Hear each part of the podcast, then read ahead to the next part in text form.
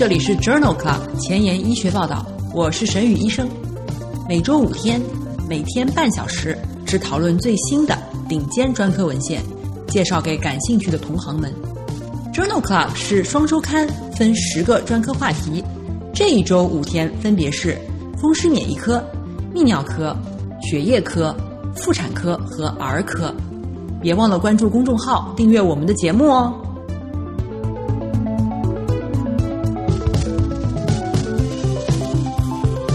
日头条：一，FDA 批准 PI 三 K 阿尔法抑制剂用于治疗乳腺癌。二，《新英格兰医学杂志》HPV 疫苗接种与浸润性宫颈癌的风险。三。Nature 子刊，组织工程学重建子宫。这里是 Journal Club 前沿医学报道，妇产科星期四，OBGYN Thursday。我是主播沈宇医生，精彩即将开始，不要走开哦。今天的新药研发，我们来聊一聊阿培利西。在激素受体阳性 （HR 阳性）以及人表皮生长因子受体二阴性的患者，也就是 HER2 阴性的乳腺癌患者当中，大约有百分之四十的患者发生了 PI3KCA 的突变。阿培利西是一种选择性磷脂酰肌醇三激酶阿尔法的抑制剂，在二零一九年五月被 FDA 批准用于。与福维斯群联合治疗 H2 阳性、HER2 阴性、PIK3CA 突变的晚期乳腺癌，这是首个被批准的 PI3K 阿尔法抑制剂。关于阿培利西的三期临床研究 Solar One 已经发表在二零一九年八月的新英格兰医学杂志上。这一项随机对照研究。旨在比较阿培利西联合福维斯群与安慰剂加福维斯群治疗 H2 阳性、HER2 阴性的晚期乳腺癌患者的疗效。研究一共招募了五百七十二例患者，并且根据肿瘤组织的 PIK3CA 的突变状态，将患者分为了两组，平均随访二十个月以后。PIK3CA 基因突变的队列当中，联合治疗组的无进展生存期为十一个月，福维斯群组为五点七个月，病情恶化的风险比为零点六五，P 值小于零点零零一。在没有 PIK3CA 基因突变的队列当中，联合治疗组的病情恶化风险比为零点八五。在所有人群当中。最常见的不良事件是高血糖、皮疹和腹泻。两组因为不良事件停药的比例分别为百分之二十五和百分之四。这一项 Solar One 研究认为，在 PIK3CA 基因突变、H2 阳性、HER2 阴性、既往接受内分泌治疗的晚期乳腺癌患者当中，阿培利西。联合福维斯群的治疗，延长了无进展生存期。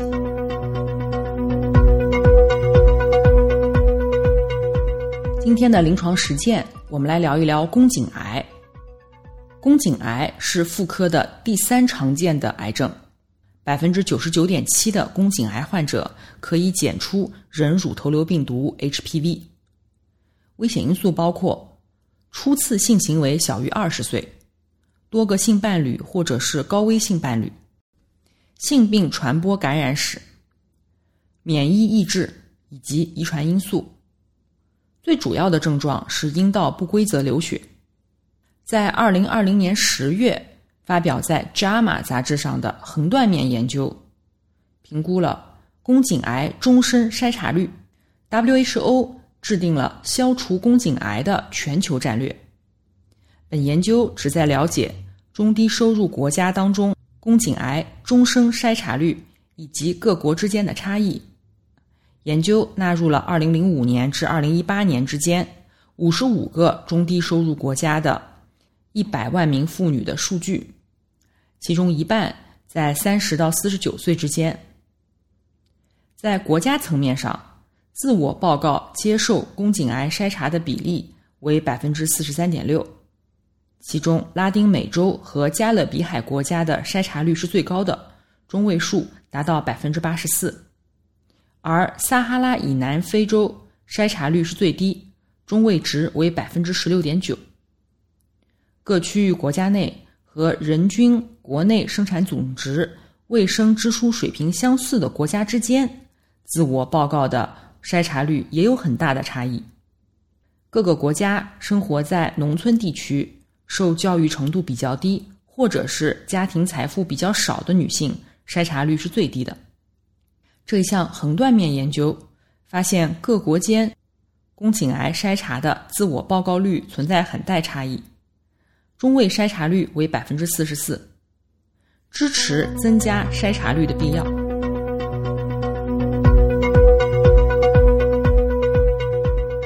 在二零二零年九月发表在《BMJ》杂志上的一篇基于人群的病例系列研究，讨论了四价的 HPV 疫苗与丹麦女性自主神经功能障碍综合症之间的相关性。有数据显示，四价的人乳头瘤病毒 HPV 疫苗接种与慢性疲劳综合症、复杂区域疼痛综合症、体位直立性心动过速综合症等自主神经功能障碍有关。这一项基于人群的队列研究纳入了一百三十万例十至四十四岁的女性，其中有八百六十九人。患有自主神经功能障碍综合症，在随访中，四价的 HPV 疫苗接种没有增加自主神经功能障碍。这项人群研究不支持四价 HPV 疫苗与自主神经功能障碍之间的因果关系。如果疫苗接种以后随即出现自主神经功能障碍，应该是一个偶然事件。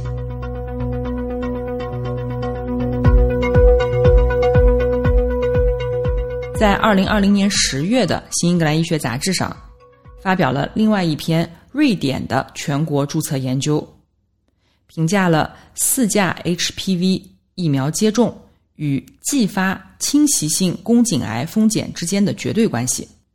研究使用了二零零六年至二零一七年之间瑞典全国注册的一百六十七万十到三十岁的女性数据，在随访过程当中。十九名接受四价 HPV 疫苗接种的女性和五百三十八名没有接受疫苗接种的女性被诊断出了宫颈癌。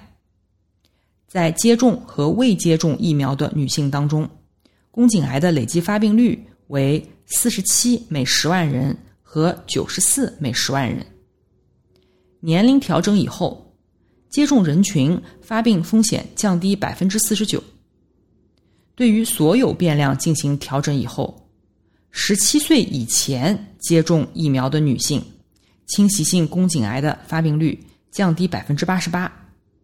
七十到三十岁之间接种疫苗的女性，侵袭性宫颈癌的发病率降低百分之五十三。这一项瑞典全国性的注册研究认为，在十到三十岁的瑞典女性当中，接种四价的 HPV 疫苗。可以显著降低浸润性乳腺癌的发病风险。下面我们来聊一聊宫颈癌癌情病变和宫颈癌的手术治疗。宫颈上皮内瘤变是宫颈的一种癌前病变，一级鳞状上皮瘤变极有可能消退，可以持续观察。二到三级上皮内瘤变则有可能发展为宫颈癌，通常需要进行宫颈切除术或者是消融手术。根治性子宫切除术是宫颈癌女性的标准手术方式，但是约有一半的患者年龄小于四十五岁，有保留生育能力的要求，因此早期宫颈癌且复发风险比较低的患者可以选择。根治性子宫颈切除术，对于病灶大于两公分的女性，也可以选择新辅助化疗以后根治性子宫颈切除术。在二零二零年六月，《JAMA Oncology》杂志上发表了一篇系统综述和荟萃分析，讨论了微创和开腹根治性子宫切除术相关的早期宫颈癌复发和死亡风险之间的关系。研究确定了十五项关于早期宫颈癌治疗的且中位随访时间大于等于两年的观察性研究，共约一万名患者的数据。在这项研究当中，一半的患者采用了微创手术，另一半的患者采用了开腹手术。在这两组进行根治性子宫切除术的患者当中，一共出现了五百三十例复发和四百五十一例死亡。微创手术的复发和死亡风险比比开腹手术高百分之七十一，风险比为一点七一，而且微创手术比开腹手术的死亡风险高百分之五十六，风险比为一点五六。这项荟萃分析认为，早期宫颈癌微创手术的死亡和复发风险都更高。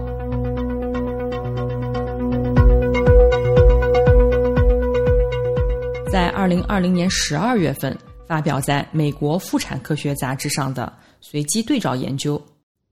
讨论了局部或全身麻醉下宫颈环形电切术的病人满意度和手术相关结局。研究招募了二百零八名女性，局部麻醉的患者给予宫颈局部布比卡因注射，全身麻醉的患者给予芬太尼。异丙酚静脉注射以及七氟醚吸入，在意向治疗分析当中，患者术后直接满意度在两组之间是没有差异的。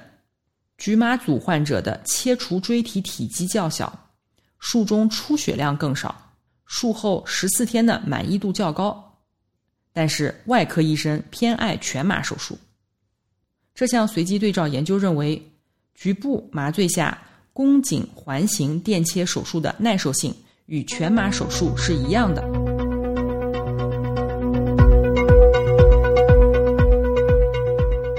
同样是在美国妇产科学杂志二零二零年八月刊上发表了一项回顾性多中心研究，讨论了子宫操作器对于子宫内膜癌手术结果的影响。本研究的目的是评估子宫操作器。对于早期子宫内膜癌微创手术及肿瘤愈后的影响，这是一项回顾性的多中心研究，纳入了 FIGO 一到二级早期子宫内膜癌患者两千六百余人，其中一千七百名患者使用了子宫操作器进行子宫切除术，其余的没有使用。这项研究发现。使用子宫操作器组的复发率为百分之十一，没有使用操作器的为百分之七点四，p 值小于零点零零一。使用子宫操作器的复发风险升高了二点三倍，而且两组之间患者复发的模式没有差异。同时，使用子宫操作器的患者，子宫内膜癌不带病生存率显著降低。危险比为一点七四，死亡风险比显著升高，风险比也为一点七四。这项研究认为，微创手术子宫内膜癌患者当中，使用子宫操作器的肿瘤愈后更差。英文不好，找医学文献如大海捞针，没有头绪吗？每天半小时，我把文献精华翻译成中文带给你。工作太忙。没时间看研究进展，导致写课题没有 idea 吗？每周五天，我只和你讨论最新最好的临床研究。Journal Club 前沿医学报道，拉近科研和临床的距离。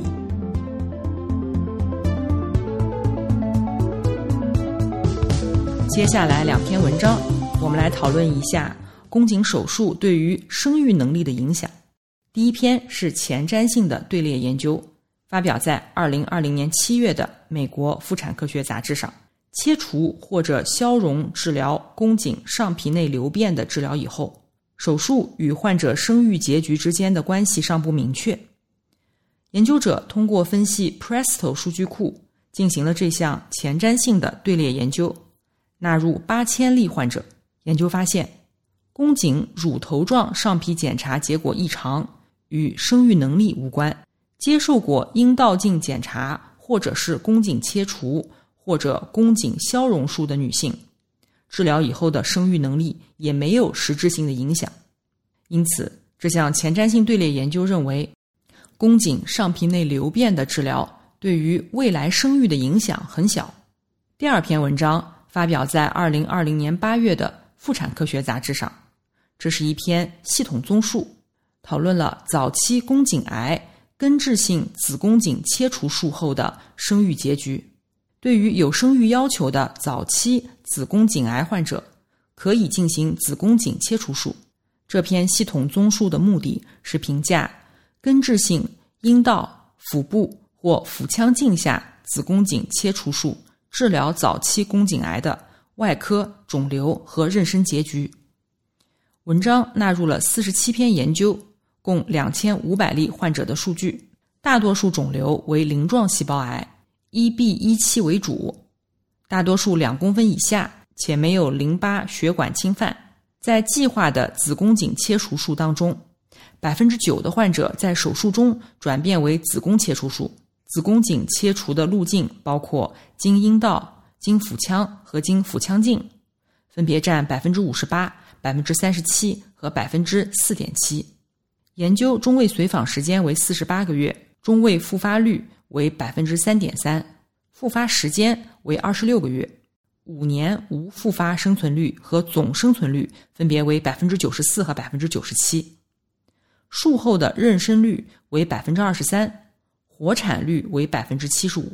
这项系统综述认为。尽管文献报道主要局限于病例报道和病例系列报道，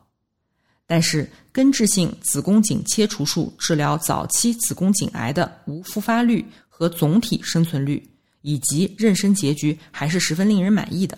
仍需更高级别的研究证据支持这一疗法。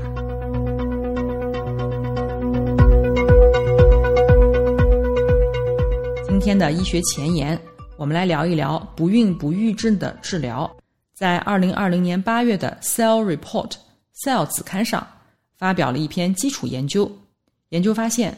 补充烟酰胺单核苷酸可以逆转软母细胞老化、质量下降的趋势。这篇文章来自南京农业大学动物技术学院。研究人员发现，烟酰胺鸟嘌呤二核苷酸，也就是 AND 的代谢产物烟酰胺单核苷酸 NMN 可以通过恢复老龄动物卵母细胞当中 NAD 的水平，改善线粒体功能，增强卵子减数分裂成熟率、受精能力以及受精后的胚胎发育潜能，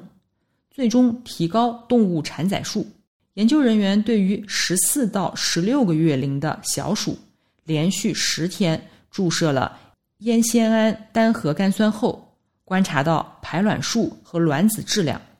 发现补充烟酰胺单核苷酸不仅可以获得更多的卵子数量，还能够有效的减少由于老化造成的纺锤体组装及染色体排列异常，避免减数分裂成熟组织。和非整倍体的产生，促进雌性动物形成高质量的成熟卵子，从而提高受精率和胚囊发育率。然后，研究人员运用单细胞转录组测序，发现补充烟酰胺单核苷酸可以使得老龄小鼠卵子内线粒体功能相关基因表达得以恢复，进而降低了老龄卵子内。积累的活性氧和 DNA 损伤水平，阻止卵子发生凋亡。研究结果为解决老龄化引起的雌性生殖问题提供了新的方法和思路，为烟酰胺单核苷酸改善老龄妇女的生育率、辅助生殖技术的成功率以及农业动物的繁殖力提供了理论依据。